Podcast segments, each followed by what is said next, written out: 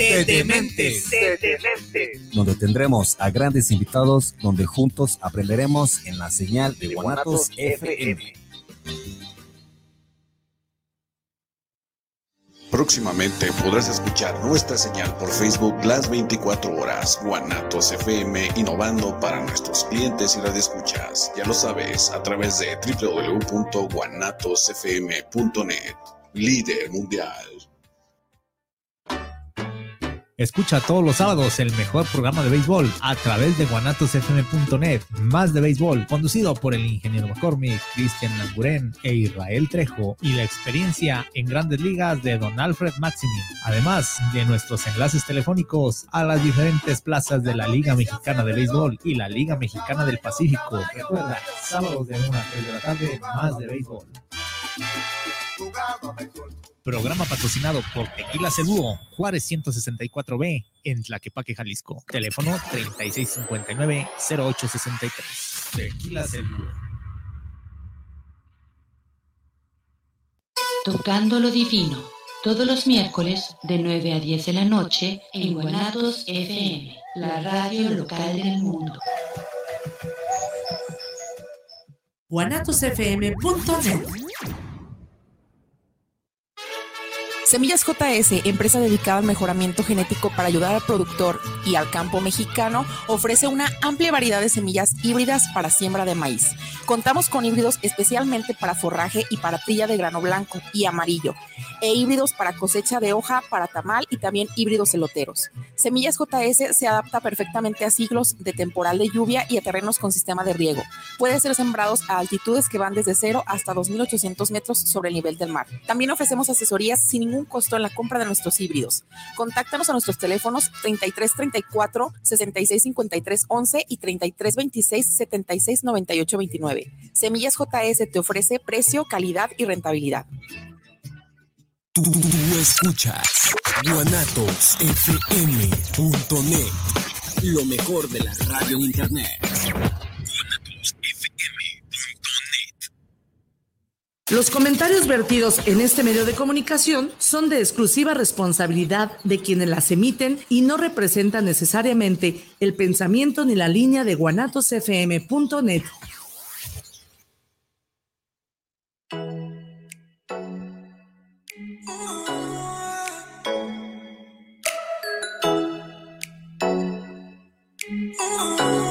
Muy buenos días. Bienvenidos, queridos ciberescuchas, a su programa Entre Amigas y un Café a través de guanatosfm.net, donde trataremos temas como la tanatología, psicología y del acontecer diario. Quédense con sus amigas Lorena y Amalia. Recuerda, estamos de corazón a corazón compartiendo emociones. Ya son las 8 de la mañana. ¡Comenzamos!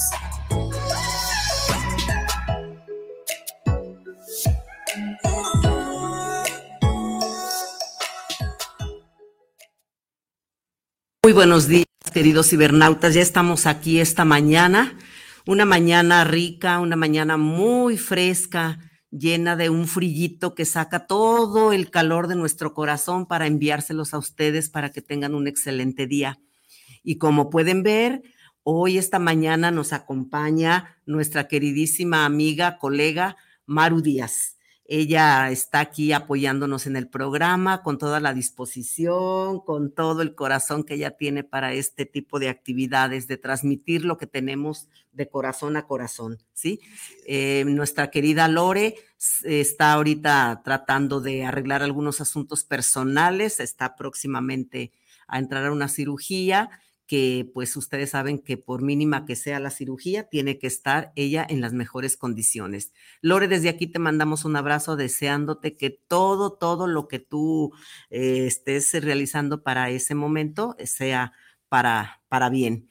Y vamos a hacer dos cosas ahorita, ustedes ya lo saben. Primero, ver nuestro color y aquí Maru nos va a decir qué significa el color blanco y la otra, pues mandarle su abrazo matutino lleno de energía, lleno de toda la buena vibra para que todos estemos bien.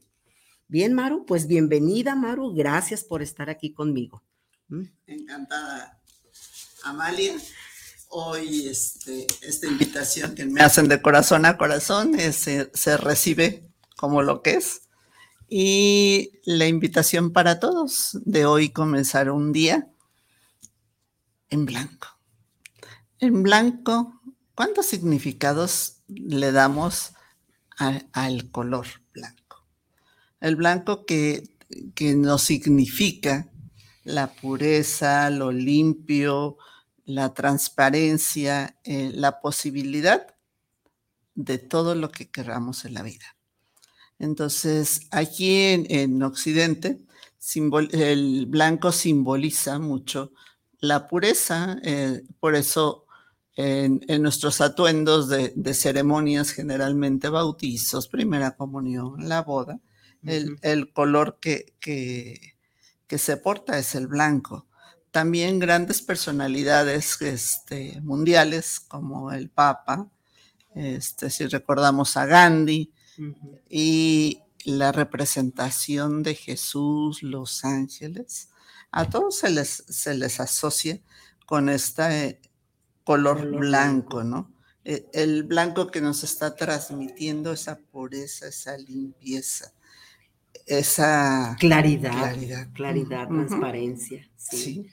Y aunque aquí en, en, Occidente el blanco simboliza esto, para los, para los orientales significa el luto. El luto, sí. Como en una parte significa una cosa y en otra otra. ¿sí? Y también algo que es muy interesante y curioso, Amalia, es cómo le damos un significado diferente en el lenguaje. ¿sí?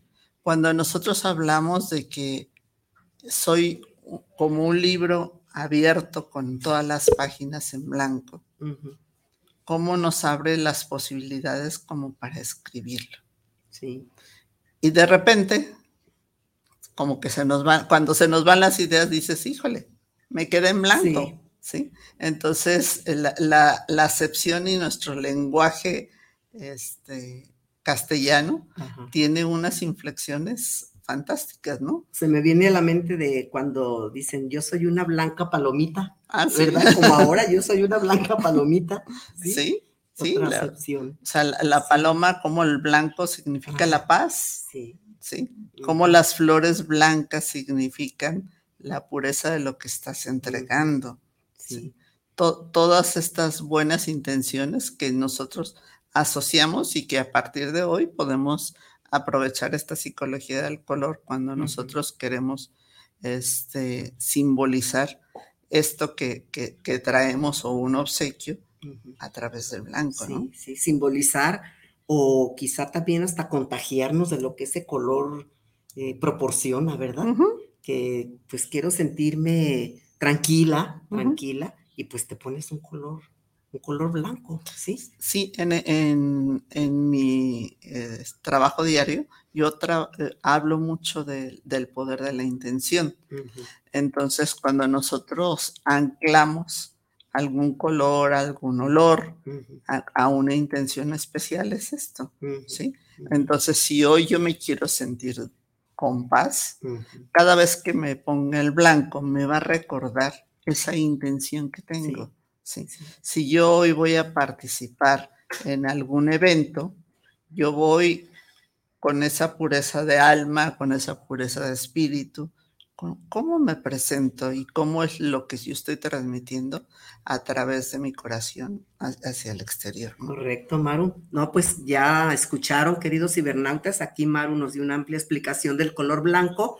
Así que, aunque se vayan a ir de fiesta, de reventón, como dicen los jóvenes, con las precauciones debidas, eh, proyecten, proyecten o, sientan o absorban las cualidades del color blanco, la magia, sintiendo esa paz y esa tranquilidad desde el punto de vista espiritual. Porque paz no quiere decir que vayan a ir a una fiesta y vayan a estar sentados todo el rato. Paz es una ausencia de conflicto interno y cuando hablamos de paz mundial, pues una ausencia de conflictos eh, bélicos y qué bueno que todos nos podamos vestir o si no nos vestimos de blanco, al menos proyectarlo, no al menos, sino lo principal es proyectar desde nuestro ser esa luz blanca. Y justamente, Maru, queridos cibernautas, esta mañana en el programa favorito de ustedes, Entre Amigas y un Café, eh, tenemos un tema que tiene que ver con, con la paz, con la transparencia, con la calma. Vamos a hablar de lo que es un testamento y por qué hay que hacer un testamento, para qué, por qué. Sabemos que eh, cuando nos mm, eh, vamos de este plano, podemos dejar testamentos legales que tienen que ver con las partes materiales y también con eh, la parte emocional testamentos emocionales, pudiéramos ponerle ese nombre, ¿sí? Que tiene que ver con todos esos recuerdos bonitos y a veces no tan agradables que dejamos o nos dejan nuestros seres queridos. Eh, tenemos como invitado, si vieron ustedes la, publicidad, a un abogado que nos hablará él de toda esa parte legal. Y bueno, creo que es tanto lo que tenemos que hablar sobre ese tema Anímense a escuchar el programa, vístanse de blanco en este momento, tráiganse su cafecito, no tarda aquí con nosotros Rosy de, aquí de la Guzgue para traernos nuestro café mientras nos vamos a ir un corte para que se preparen. ¿Qué te parece, Maru? Maravilloso. Maravilloso, ¿verdad? Entonces... Eh, los esperamos. Los esperamos, volvemos ahorita con nuestro invitado, esperamos el café de ahí de la Guzgue y recuerden, están entre amigas y un café y de una vez les voy a dar el número que siempre lo veo, no vaya a ser que me equivoque. Ahora déjenme donde lo anoté. Es el 3317 280113. Aquí son WhatsApp y también nos pueden ver, para los que nos están escuchando, por Guanatos FM Network. Gracias a Isra que está haciendo posible también este programa. Regresamos. Regresamos.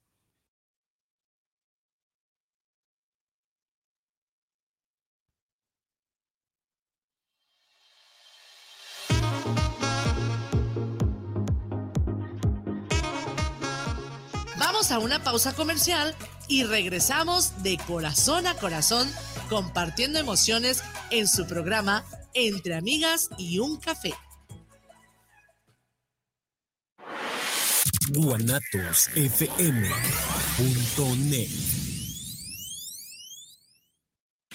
Ahora puedes sintonizar Guanatos FM desde Estados Unidos, sin internet ni aplicaciones. Solo llama al 605-477-9470 y podrás conectarte a tu estación favorita. Anota este número y compártelo con tus familiares y amigos en Estados Unidos. Recuerda, 605-477-9470. Este es un servicio que te da Guanatos FM y Seno Radio. Estás en guanatosfm.net. Nunca fui tu prioridad. Amigos de Guanatos FM, soy su amigo Ricardo Caballero. Les mando un saludo a toda la gente que hace escuchar. Guanatos, no le cambies. Y tengo que asimilar. Soy Pepe Gordo.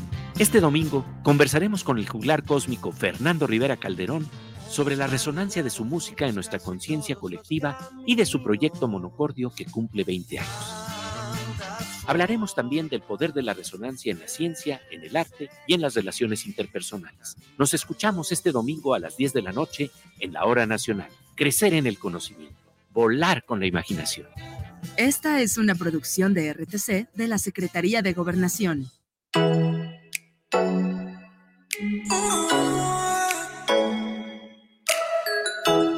Les invitamos a escuchar su programa Entre Amigas y un Café, todos los sábados a las 8 de la mañana con sus amigas Amale y Lorena, donde trataremos diversos temas de psicología, tanatología y del acontecer diario.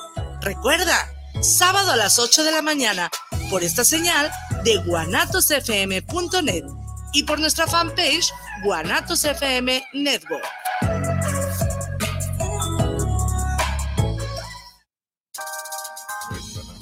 La rabia es una enfermedad mortal y prevenible. Vacuna a tus perros y gatos contra esta enfermedad a partir del primer mes de edad. Aplica un refuerzo a los tres meses y después cada año de por vida. Protégelos y protege a tu familia. No bajemos la guardia. Mantengamos al país sin casos de rabia en personas. Recuerda, La vacuna es gratuita y de calidad.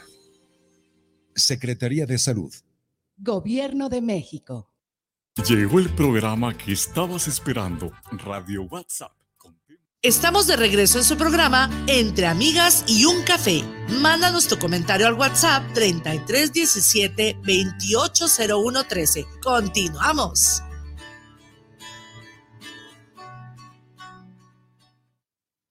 Hola, hola, regresamos. Mis queridos cibernautas ya están con su cafecito porque nosotros ya estamos. Ahorita le traen el suyo a Maru porque ya ven cómo es. Todo lo pide muy especial. Sí, con el sabor de la casa, si, hay algo que puedes elegir, vamos claro que sí. Entonces, eh, espero que ustedes ya estén disfrutando el café. Aquí nuestro invitado ya tiene su café. Y como les decía, nuestro invitado nos va a hablar de para qué hacer un testamento. Él es Luis Fernando Altamirano Flores. Él es abogado por la Universidad de Guadalajara, maestro en Derecho con especialidad en Derecho Civil y Familiar, también de la UDG y aquí un eh, punto que dice prestador de mecanismos alternos de solución de conflictos, certificado y vigente por el Instituto de Justicia Alternativa de Jalisco. Yo no lo había escuchado este término. Es un abogado postulante en las áreas del derecho civil, familiar, sucesorio y mercantil y además es docente, es docente en diversas instituciones educativas. Entonces, pues es un invitado especial, es un invitado estrella, como ustedes lo ven. Aprovechen este momento para hacer todas las preguntas que tengan al respecto sobre el testamento. Conforme se vaya desarrollando el tema, ustedes se irán dando cuenta de la temática específica y si surge alguna duda, pues aquí estamos para eso, queridos cibernautas. Pues bienvenido. Muchísimas gracias. Amalia, Maru, muchísimas gracias por la invitación a todos nuestro auditorio, muchísimas gracias por su atención y pues contento por estar el día de hoy, esta mañana con ustedes compartiendo un poco efectivamente sobre este tema, pues que definitivamente es mucho, muy importante, que, que en ocasiones pues eh, lo dejamos en segundo plano y sin embargo la, pues, la elaboración de un testamento hoy en día pues resulta algo fundamental en, en nuestra sociedad.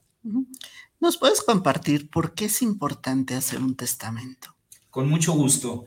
Eh, esta política sí surge a nivel nacional a cargo de la Secretaría de, Gobernación por ahí en el año 2003, donde eh, por lo que se pretende es crear en nuestra sociedad mexicana una cultura en la cual pues tengamos la prevención de elaborar un, testamento. Efectivamente, eh, la ley nos señala dos formas o dos maneras en las que pues, las personas podemos heredar. Una de ellas es a través de la emisión de nuestra voluntad, donde nosotros pues deseamos eh, señalar o indicar eh, a quienes vamos a dejar pues nuestros bienes. Y la otra sería ante la ausencia de esta disposición llamada testamento de conformidad a la ley. Es decir, si yo no dejo un testamento, la ley señala un orden de preferencia de qué personas eh, son las que tienen un derecho mejor o un derecho preferente para poder adquirir los bienes de la persona que ha eh, fallecido. Y, esos bienes que tú mencionas en, ahorita en tu primera intervención, eh, se supone que son bienes ¿Cómo, se llama? ¿Cómo se dice? Bienes que tienen un gran valor. Patrimoniales. Un gran valor. O puede ser cualquier eh, eh, pertenencia que tú tengas, meterla en un testamento. O hay ciertas características para ver qué voy a heredar. Lo pregunto porque las personas han estado enviando mensajes que dicen, oye, pero si yo no tengo que heredar una casa, ni un carro, ni terrenos, pero tengo mis pertenencias, tengo mis pertenencias, ¿esas pueden entrar en un testamento? O no es necesario hacerlo ante un notario? Muy bien, efectivamente, em, hablando ya específicamente del, testamento, de este acto voluntario, es muy importante que nuestro auditorio eh, sepa que existen diversas clases o tipos de, de, testamento. El día de hoy el testamento que especialmente estamos refiriéndonos es el testamento público abierto, es decir, el testamento que nosotros acudimos efectivamente a un notario el cual pues tiene ciertas formalidades, efectivamente ciertos requisitos y dictamos nosotros de manera terminante ante el notario público. Eh, entonces, este, este testamento se llama testamento público abierto. Eh, en este testamento nosotros podemos dejar eh, varias características efectivamente. una de ellas, nosotros podemos hacer la designación de herederos o de legatarios. ¿Cuál sería la diferencia si yo quiero hacer mi testamento? Un heredero recibe a título universal. Es decir, si yo tengo dos hijos, y a mis hijos los dejo como únicos y universales herederos de mis bienes, esto quiere decir que mis hijos van a recibir en partes iguales los bienes que yo poseía en vida. Se van a repartir totalmente de manera equitativa, es decir, a un 50 y un 50 si yo tengo dos hijos.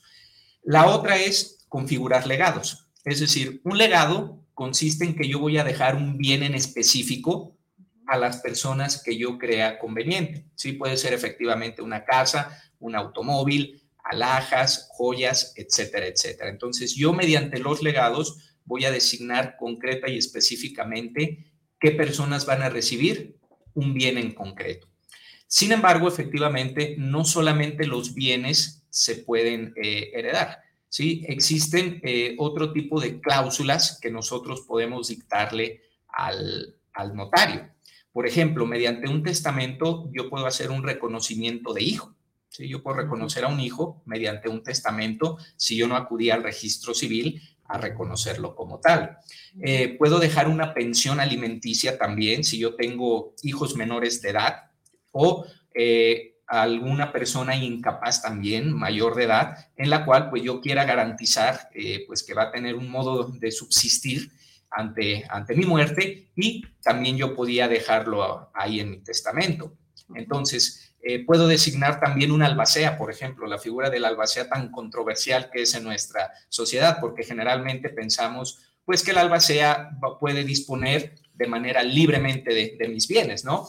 Sin embargo, eh, el albacea es una figura solamente administrativa de la herencia, es decir, el albacea se va a encargar de, que las disposiciones que yo pongo en mi testamento se cumplan. Nada más. El albacea, de hecho, está obligado a rendir cuentas de su administración. Esto es muy importante porque eh, sí, en ocasiones en, la, en, el despacho nos preguntan también las personas si les da mucho miedo la cuestión de, del albacea, honestamente, porque piensan que puede hacer pues un mal uso de los bienes que, que yo estoy heredando.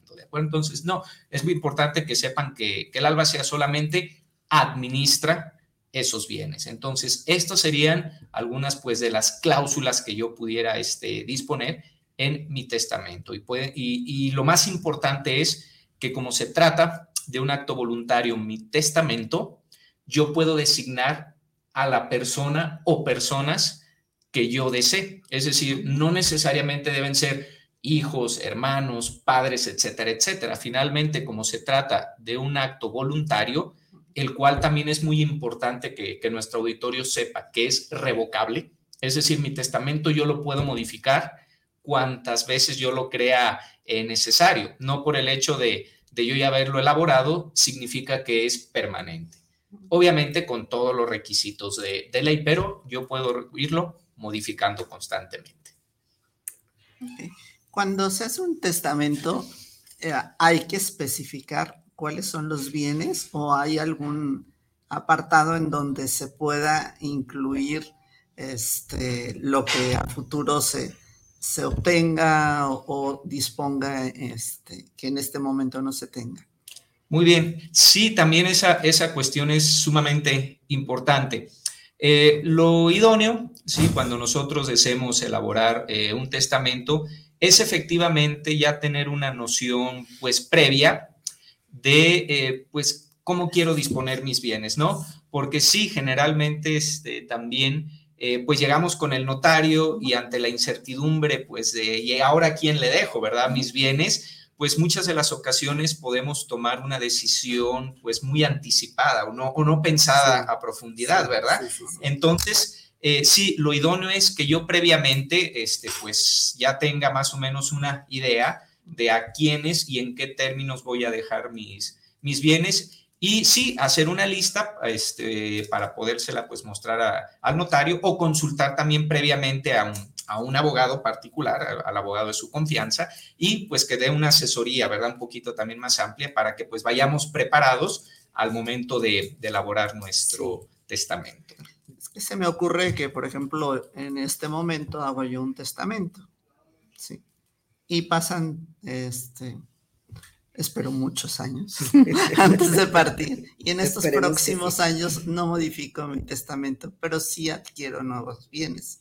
¿Cómo se trataría esto en este caso? Muy bien. En este punto, eh, como lo comentábamos hace, hace unos momentos, eh, yo puedo instituir la figura del heredero y el notario puede señalar que estas personas heredan mis bienes presentes y futuros. Es correcto. Y así se va a establecer en una cláusula.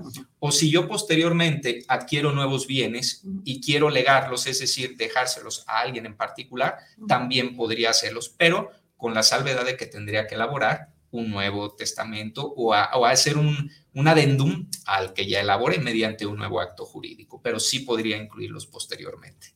¿Y qué pasaría si, si en este transcurso del tiempo alguno de los bienes que, había señalado se, este, se vende y, en el momento de, la lectura del testamento, pues ya ese, ese bien ya no es propiedad de, la persona que está haciendo la herencia.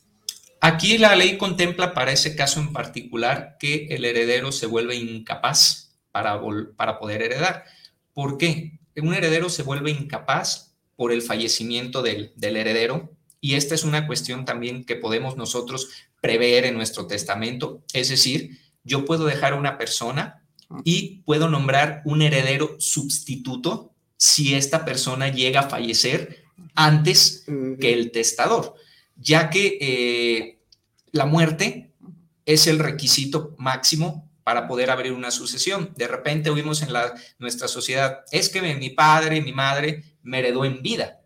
Y es muy importante aclararle también a nuestro auditorio que las herencias en vida pues definitivamente no existen. Son actos de donación, una cesión de derechos, pero herencia en vida como tal no existe este término y es importante aclararlo. Entonces, yo puedo dejar un heredero sustituto en el caso de mi, del fallecimiento del eh, heredero preterido. Y, si se vende la, propiedad, como dice ella, ¿ahí qué ocurre? En este caso, se vuelve eh, incapaz la persona porque el bien ya fue hecha una transmisión. Entonces, prácticamente esa cláusula no surtiría efecto legal alguno. ¿Por qué? Porque la propiedad ya fue traspasada a una tercera persona. Entonces, el heredero no recibe nada en ese caso respecto de ese bien en, particular. No se tiene que corregir eso. No, no, se tiene que, corregir porque fue un acto voluntario este, de la persona. Sobre su propiedad. Dice Carla Rodríguez, saludos para el programa desde la colonia Centro, saludos a Amalia, Amaro y a Lore, donde ande, donde esté. Dice, qué interesante el tema del testamento. Y, aquí vienen los mitos y la, idea, las creencias populares, ¿no? ¿Es cierto lo que comentan muchas personas, que el testamento es el comienzo de problemas? Esa es una pregunta. Gerardo Oviedo dice, Saludos desde Querétaro, un saludo a todos y el albacea de qué se encarga. Creo que eso ya lo, dijimos aquí, ¿verdad? Ya quedó claro.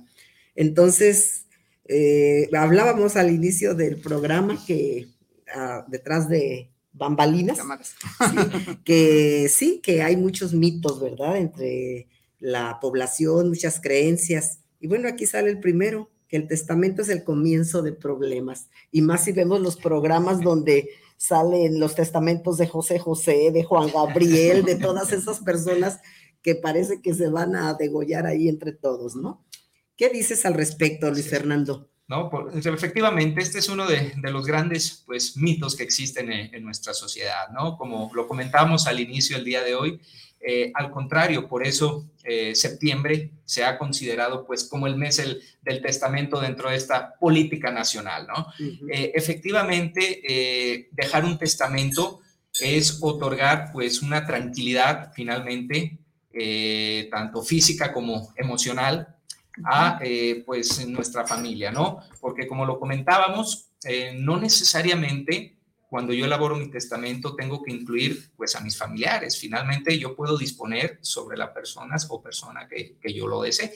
Entonces, eh, sí, los testamentos eh, realmente pues otorgan una seguridad, una tranquilidad para pues la persona, en primer lugar, que pues dispone de, de sus bienes. Entonces, sí es uno de los grandes eh, pues mitos que existen en nuestra sociedad. Definitivamente se otorga una tranquilidad de que mis bienes pues van a llegar a las personas que yo desee realmente. Entonces la elaboración de un testamento pues resulta sumamente importante. Sí, me parece súper importante eh, lo que acabas de mencionar, o sea, es la voluntad de quien está dejando el testamento. En esa voluntad puede haber muchísimos criterios. Normalmente, este, creemos que el porcentaje o, el, a favor del testamento tiene mucho que ver con aquella relación o con aquello que tanto lo quiso, ¿no? O sea, si le dejó la mayoría es porque era el preferido. Sin embargo, eh, hay circunstancias en las que no necesariamente es, este, equivalente el porcentaje al porcentaje de aprecio, ¿no? Porque en, en esta voluntad también muchas veces este, los padres ven la capacidad o incapacidad de, alguien eh, para salir adelante y de repente hay beneficios adicionales, ¿no? Y algunas veces escucho yo que este, quieren dejar en los testamentos como condiciones. O sea, si este puede heredar, sí, cumple esto, queriendo eh, seguir llevando el, la batuta del, de, que se de la, con la vecina.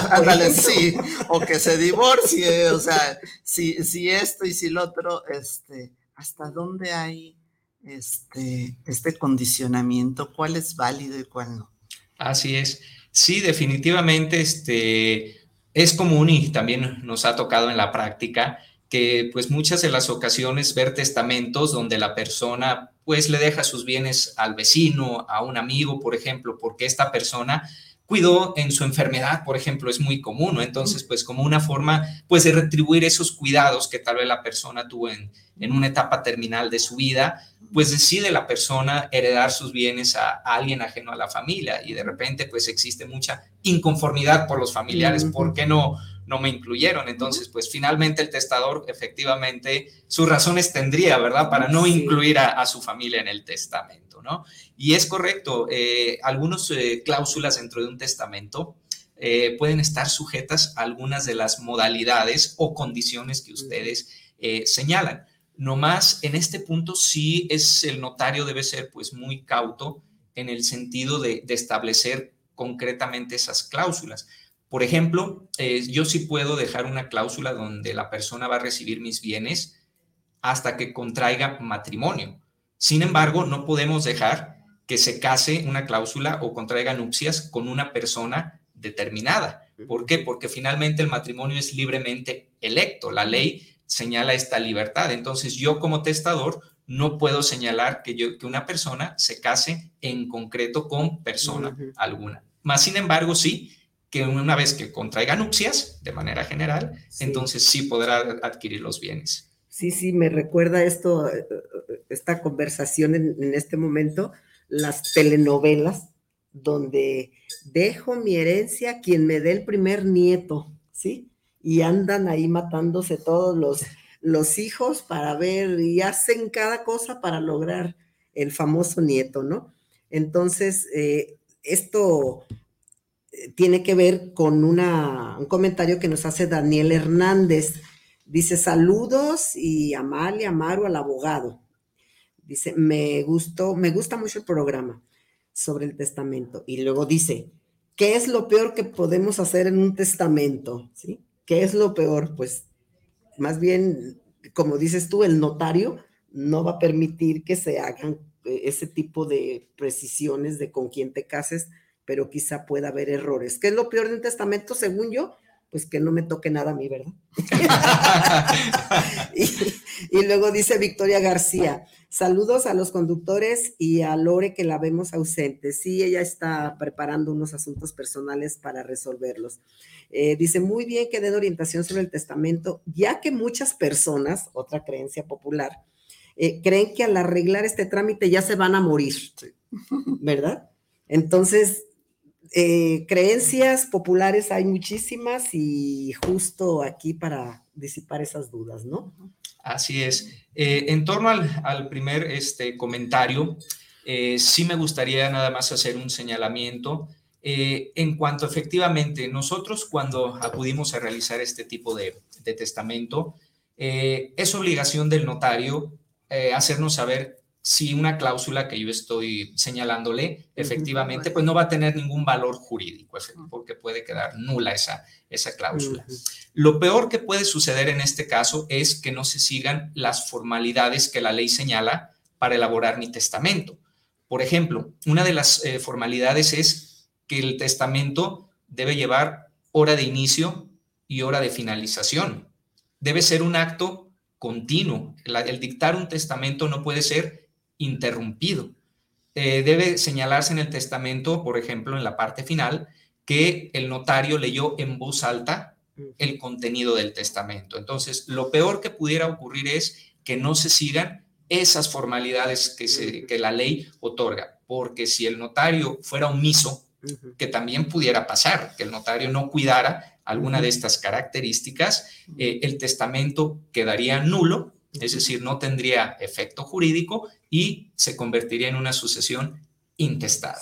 Por eso es muy importante que también pues contemos con la asesoría de un, de un abogado especialista en, en sucesiones o en el tema de testamentos para verificar que efectivamente pues el testamento cubra esos requisitos que señala la ley. En el caso de, de tener un testamento, este, tienes una alta posibilidad de que los bienes que estás queriendo heredar lleguen a quien tú deseas, ¿no? Y, en, tiempo también, en tiempo y forma, ¿no? En el caso de un intestado, he escuchado historias de, este de terror, que, finalmente se pelearon tanto por, por, la herencia que ni los hijos, ni los nietos y los bisnietos van arreglándose porque ya este, tienen e, el, el beneficio, ¿no? Vamos a poner, ya no hay una atadura sentimental y ya lo que quieren es resolverlo, ¿no?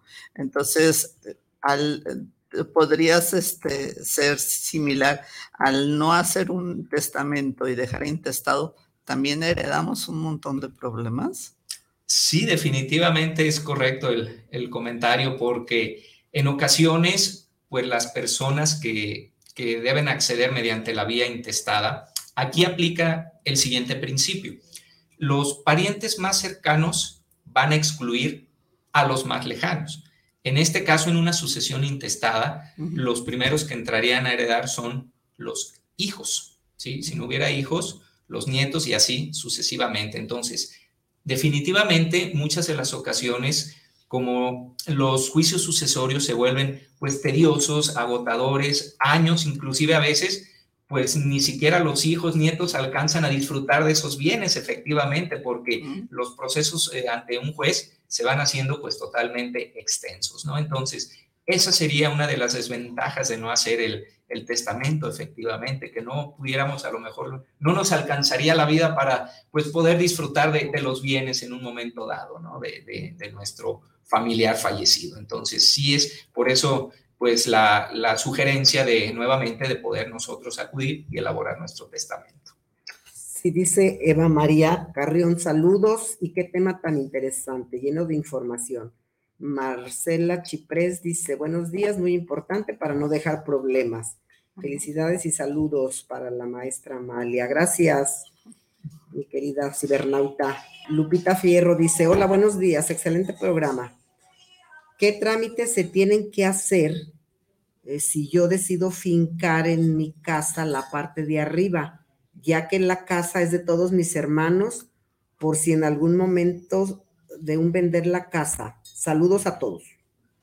Sí se entiende, ¿verdad? Mm, sí, bueno, que no es propiamente de, del, testamento, exactamente. Sin embargo, este, pues sí, aquí solamente hacer el, comentario que si son varios hermanos y está en copropiedad la casa, pues finalmente eh, pues se adhiere a la suerte de todos. Entonces, sí, por eso tener mucho cuidado cuando pues construimos en copropiedad. Dice Manuel Castro desde México. Tengo una duda. ¿Es correcto hacer un testamento con propiedades divididas? En este caso, sí, nuevamente se maneja el, el, concepto de copropiedad, cuando varias personas pues disponemos sobre un mismo bien.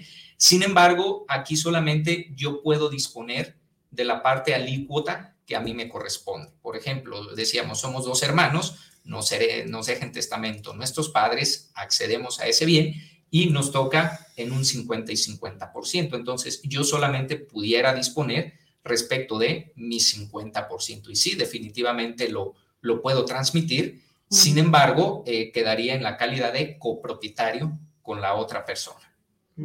Salvador Cortés, quisiera saber quién es la persona capacitada para autorizar un testamento. Sí, en este caso, pues eh, puede ser el que estamos hablando, el notario, notario público. ¿Qué tan frecuente es que puedan revocar un testamento? Porque muchas veces cuando hay una inconformidad en cómo, cómo estuvo la, el legado, este, entonces en ese momento brincan y, y, estaba incapacitado y se vio forzado por X. ¿Qué tan real puede ser que, que, este, que lo quieran anular?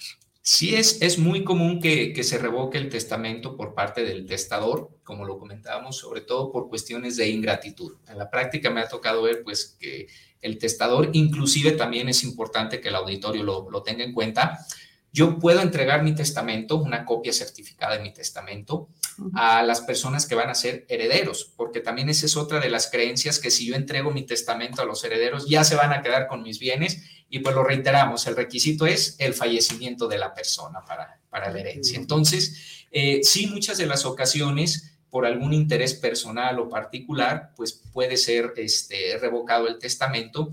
Sí, pues yo decido que las personas que este, establecí en el mismo ya no, no sean pues los, los herederos que yo, que yo designe. Entonces sí, pues es, es común también que, que, se haga la revocación del testamento. Dentro del material que nos enviaste, y que el cual agradecemos mucho, uh -huh. eh, Luis Fernando, tú mencionas un concepto que pues dentro del tema del testamento aparece, uh -huh. la famosa voluntad anticipada que eso creo que no es muy conocido, conocido y sería muy importante que nuestros cibernautas eh, escucharan qué es la voluntad anticipada. Así es, esta figura prácticamente eh, es de reciente creación, ¿sí? Y es importante diferenciarla del testamento porque voluntad anticipada y testamento no es lo mismo para nuestros cibernautas. Es pues también fundamental que lo tengamos en cuenta. Uh -huh. Y eh, más que nada, en el año 2008 surge en la Ciudad de México por primera vez en nuestro país la ley de voluntad anticipada. Eh, sabemos que actualmente con pues, los avances tecnológicos y la especialización en la medicina, eh, se ha logrado que específicamente las personas que tienen una enfermedad terminal, de algún modo se pueda prolongar su vida, ¿no? Sobre todo en estas etapas finales, ¿no? De, de nuestra vida. Eh, sin embargo, eh, en, con la inclusión de los derechos humanos, también en, en nuestro país, se busca la máxima protección de la dignidad humana, de la dignidad de la persona. Entonces, eh, es importante que no confundamos lo que es eutanasia con lo que es ortotanasia, que realmente la ortotanasia es lo que regula esta ley de voluntad anticipada, uh -huh. donde la persona puede decidir hasta qué punto o qué momento se le van a dar tratamientos médicos, quirúrgicos, para prolongar la vida si se encuentra en una etapa terminal no está regulando la eutanasia, es decir, la muerte deliberada de la persona, sino simplemente hasta qué punto yo voy a disponer que mis familiares o los médicos continúen prolongando mi existencia ante una enfermedad terminal. Con esto quiero entender que, que tendría que ver con el como un testamento vital, ¿no? Que, y, y en donde se asigna a alguna persona que, que esté facultada eh, para transmitir eh, la voluntad de, la persona que está testando, ¿no? Que está haciendo este testamento vital. Porque en caso de, de no tener la conciencia de un accidente, realmente, este, ¿qué hacer, no? Entonces, este, ahora que también existe la figura legal, pues también ayuda mucho, ¿no? Y detalles tan importantes que de repente a la hora de, que alguien fallece puede causar conflictos en cuanto a la donación de órganos, en cuanto a la disposición de quiero ser sepultado, cremado, este, llevado aquí o llevado allá, este, pues evita muchos conflictos, ¿no? Porque finalmente, a lo mejor en los 80, 90 años de vida, pues cuando tenía 30 años pensaba una cosa, cuando tenía 40, 50 y 70, este, los usos y costumbres también han cambiado. Entonces, pude haber dicho a alguien, y hoy la voluntad es diferente, y, el hacer estas declaraciones y el tener a alguien en quien confiar, de decir, en caso de, procedan así, ¿no?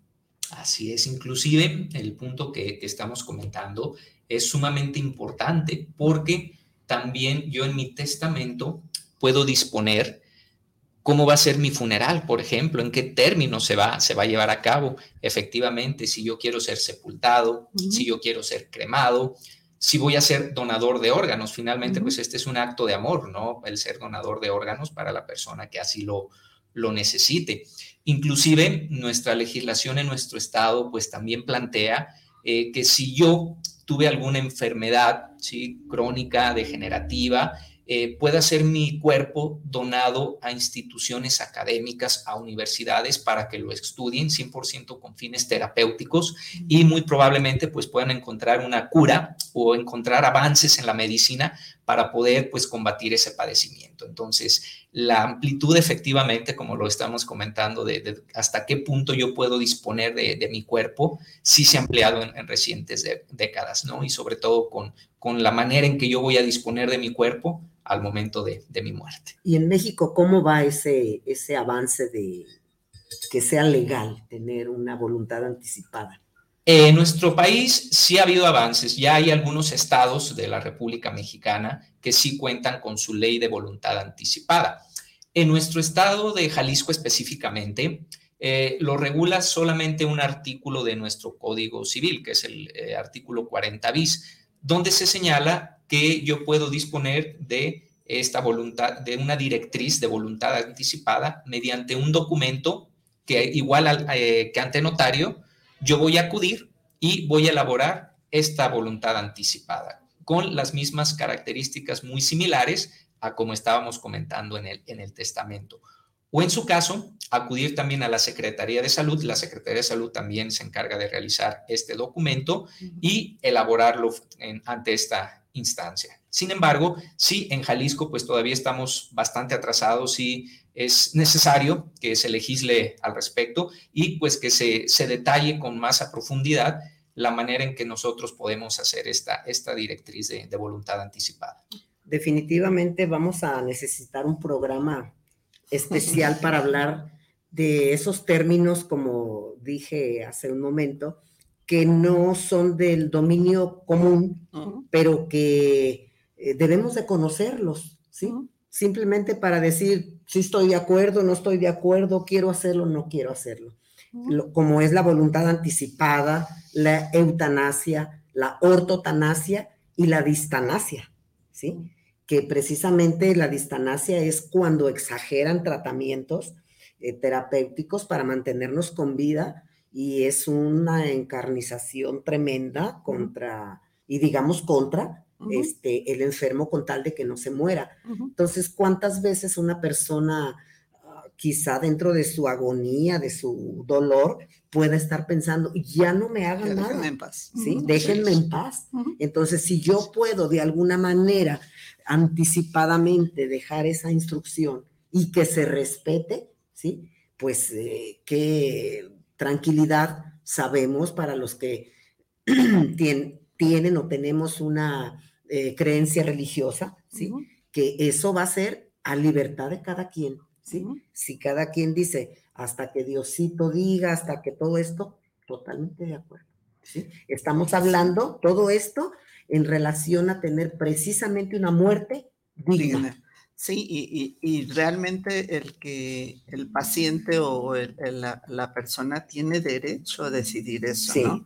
Y, y, aquí, pues muchas veces no tenemos la cultura de hablar de la muerte, de hablar qué es lo que quiero, o sea, y, y, tener la confianza de decir, a mí en caso de, me gustaría esto. Y decido que, que si es un, una enfermedad crónica, prefiero estar en casa. Y si este, una vez que, yo me vaya, este, lo que decido es esto. Y entonces estas pláticas, ¿cómo pueden evitarnos muchos malos este, prácticas, tanto para el, para el paciente que está enfermo como para toda la familia, ¿no? Y finalmente esta tranquilidad de decir, pues estaba yo o no estaba de acuerdo con esto, pero era su decisión y su voluntad. Que finalmente en todo lo que estamos hablando, este, es la voluntad de alguien en especial que se está expresando y como a veces nosotros por intereses, por comodidad, por mil cosas, quisiéramos que fuera diferente, ¿no? Al tenerlo bien definido y bien declarado, pues nos evitamos un montón de, problemas. Sí, sí, sí, de una forma, de una manera muy breve. Eh, la muerte digna tiene que ver con que hasta el final la persona esté acompañada con todos los alivios médicos adecuados, ¿sí? Sin llegar a esa encarnización de la que hablamos y con todos los consuelos humanos posibles. Si hablamos de esa parte que ya estamos hablando de la parte legal, de hacer un testamento y que sea efectivo hasta que la persona muera, ¿sí? Entonces, todos, pues vamos a llegar a ese punto. Por eso este tema del testamento lo tomamos en este programa que tiene como finalidad dar a conocer la tanatología, las bondades. Todo esto tiene que ver con la vida y con la muerte, que es el estudio propio de la tanatología.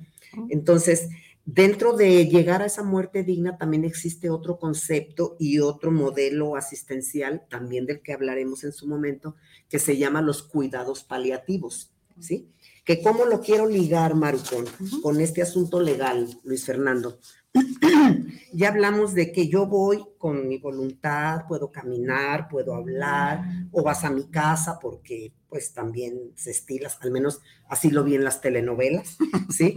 Y pero resulta que en el momento que yo voy a hacer el testamento, quizá no me encuentro en una condición de salud adecuada, ni física ni mental. Ahí qué procede, ahí qué hace el notario desde el punto de vista legal, ¿Qué, ¿Qué, onda? Dicen los chavos. Así es, mucho, muy importante definitivamente ese, ese punto.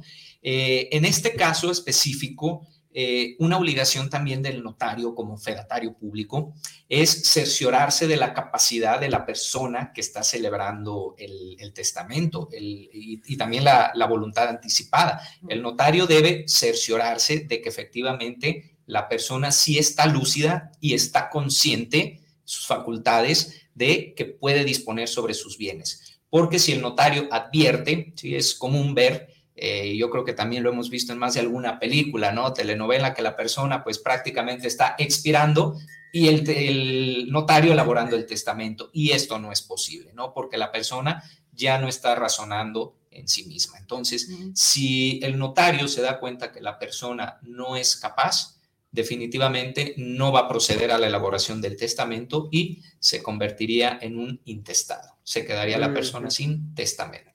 Sí, por eso la importancia, Maru, de este tema, ¿sí? Sí, y, también eh, la invitación a acudir con los profesionales, para, sobre todo para circunstancias especiales, ¿no? Para aquellas personas que tienen discapacidad, para aquellos que, que tienen hijos pequeños, para aquellos que de alguna forma quieren proteger el futuro de alguien, ¿no? Entonces, que hay términos de usufructos vitalicios, que hay términos de, de este de pensiones o algún fideicomiso. Entonces, saber que hay este, formas en donde se puede hacer, solamente que hay que acudir con quien realmente nos puede apoyar eh, legalmente y moralmente, ¿no? O sea, sin, sin ese juego de intereses, ¿no? Entonces, sí, la invitación para todos es acudir realmente con profesionistas y buscar a alguien que de verdad tenga ese reconocimiento social y, moral para, para apoyarte en todo este proceso, ¿no? El ser notario tiene una, una cultura y un, este, una connotación muy especial, ¿no? Porque es quien da fe de, de, un acto que se está haciendo. Entonces, sí, la invitación.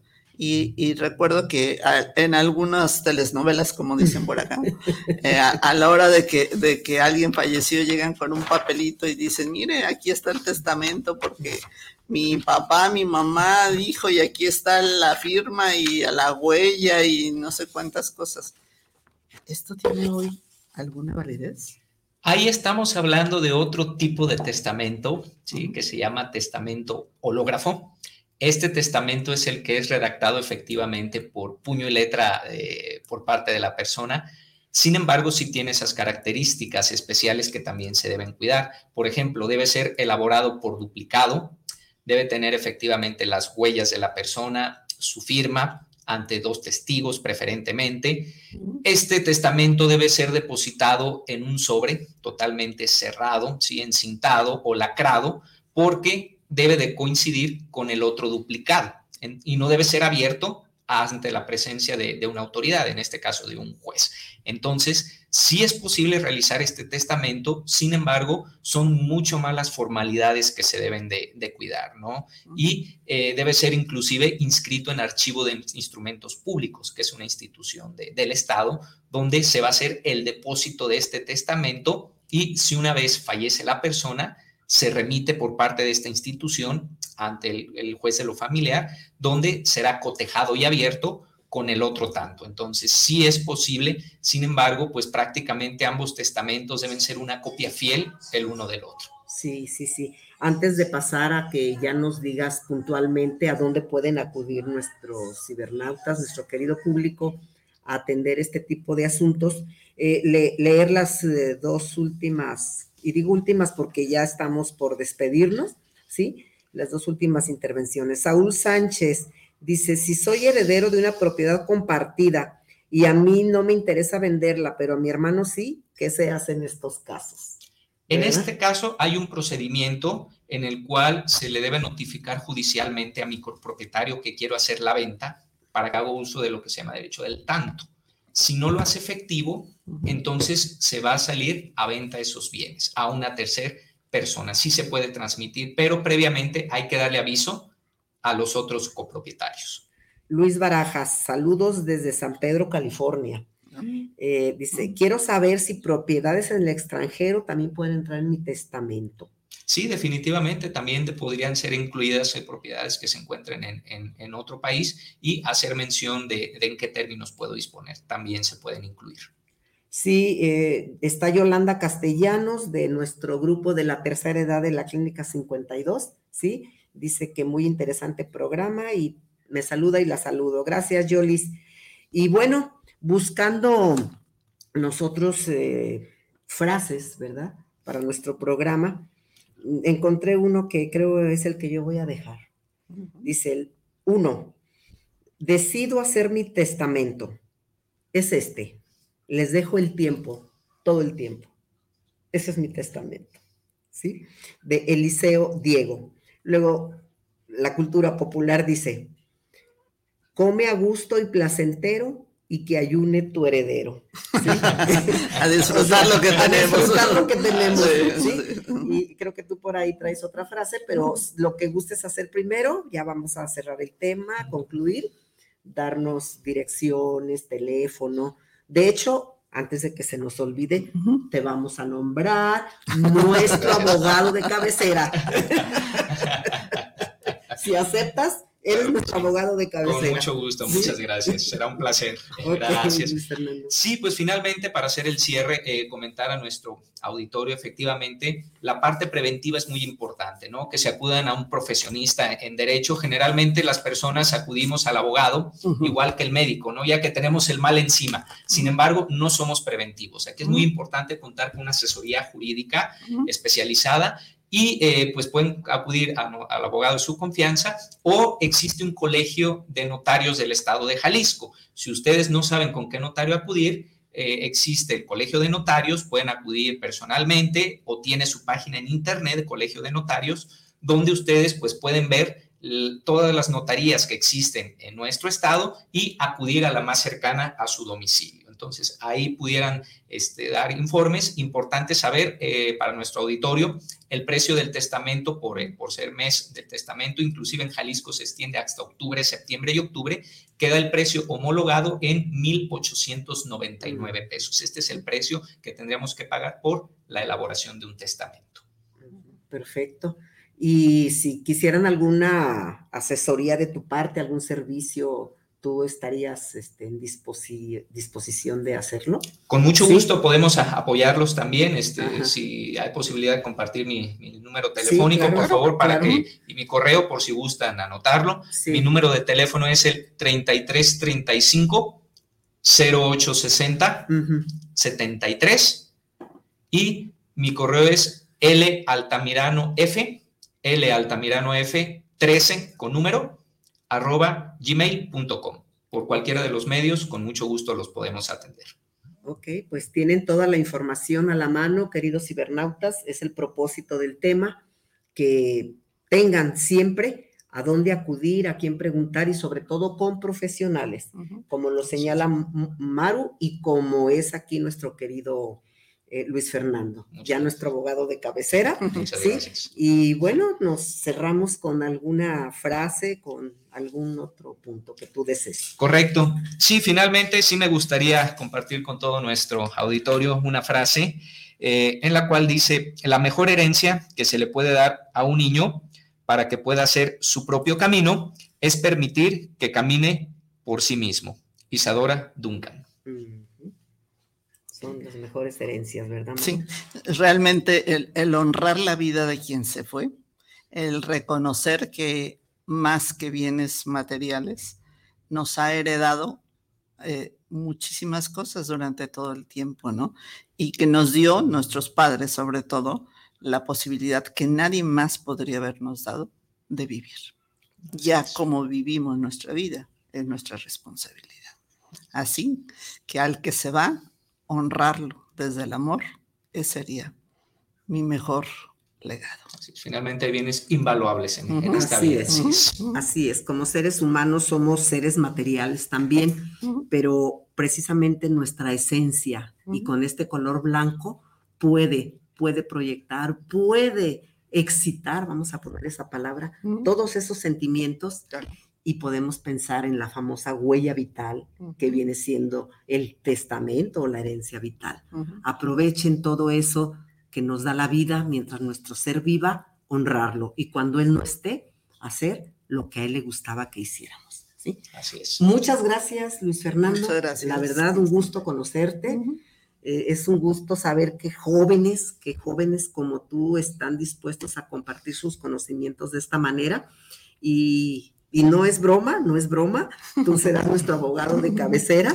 Si te preguntamos algo, pues tú nos dices, ya no quiero saber nada, que no creo que suceda, pero sí va a haber muchas preguntas al respecto. Claro. ¿sí? Maru, muchísimas gracias por haberme acompañado aquí, es un placer. Y Lore, que te mejores.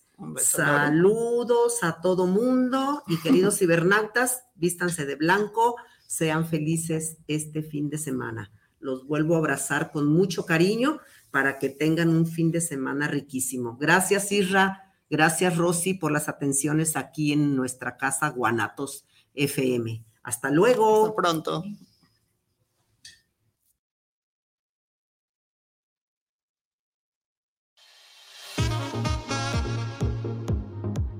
Este fue su programa matutino Entre Amigas y un Café donde compartimos temas del acontecer diario. Les esperan el próximo sábado Lorena y Amalia, de corazón a corazón, compartiendo emociones.